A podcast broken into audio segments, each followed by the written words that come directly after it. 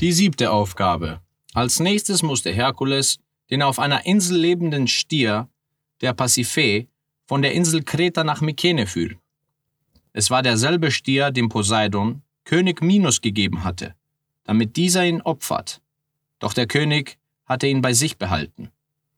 Dieser gewaltige Bulle lief nun auf Kreta frei herum und tötete jeden Inselbewohner, der seinen Weg kreuzte. Aber auch diese Aufgabe war für Herkules rasch erfüllt. Herkules brachte den Stier zurück zu Eurystheus, der diesen für die Göttin Hera opfern wollte. Da aber Heras großer Feind Herkules den Stier gefangen hatte, wollte die tobende Göttin nichts mit diesem zu tun haben.